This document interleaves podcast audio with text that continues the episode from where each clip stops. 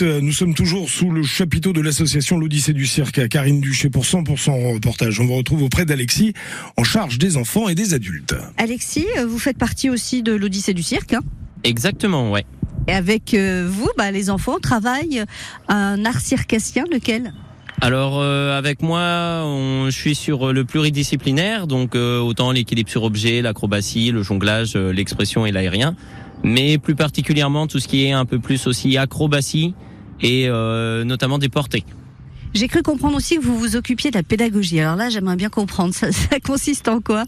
Alors la pédagogie, c'est la manière d'enseigner, donc euh, la manière de transmettre ce que nous on fait et ce qu'on sait faire, transmettre ça d'une euh, d'une certaine manière, et nous on essaye d'utiliser euh, toujours un aspect ludique pour garder euh, justement euh, les enfants euh, qu'ils apprennent, mais tout en s'amusant en même temps.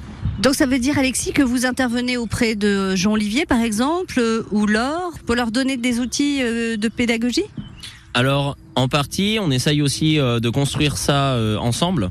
Et euh, si on a par exemple euh, des difficultés avec certains publics et tout ça, d'essayer de voir comment on peut justement euh, bah, passer outre ces difficultés et arriver euh, à les contourner et à faire en sorte que bah, tout le monde en profite et tout le monde s'amuse. Quoi.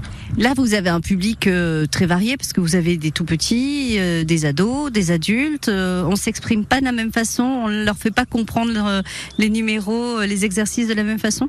Alors de base, on peut pas avoir exactement le même discours parce que bah, les enfants, forcément, il y a des mots qui vont avoir plus de difficultés à comprendre.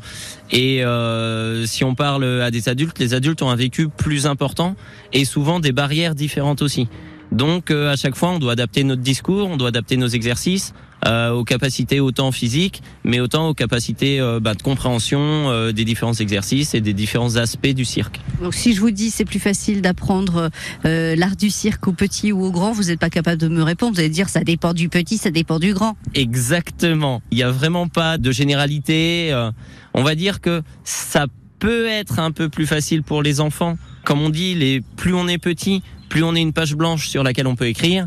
Et euh, c'est vrai que quand on est adulte, ben la page est déjà bien remplie et il faut arriver à faire euh, des petits endroits où on peut rajouter des choses, quoi. Alors ce spectacle, il a un thème euh, pour euh, cette année? Alors, euh, on n'a pas de thème général du festival. Par contre, euh, chaque groupe crée un spectacle autour d'un même thème. Par exemple, euh, le monde fantastique avec euh, le parent-enfant. On a euh, des pirates.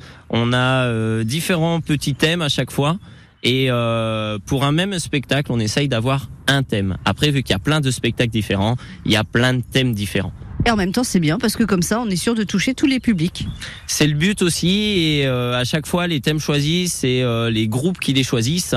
Donc ça implique aussi les, euh, les enfants, les adultes dans leur spectacle sur l'aspect création et tout ça. quoi. Merci beaucoup, Alexis. Merci à vous. Voilà, le spectacle de l'Odyssée de l'Odyssée du cirque, c'est ce week-end évidemment sous le, le chapiteau installé à Échenan sous Montvaudois pour réserver vos places. euh, Rendez-vous sur la page Facebook de l'Odyssée du cirque et pour réécouter en intégralité les épisodes de 100% reportage, direction francebleu.fr Belfort-Montbéliard sur l'application ici.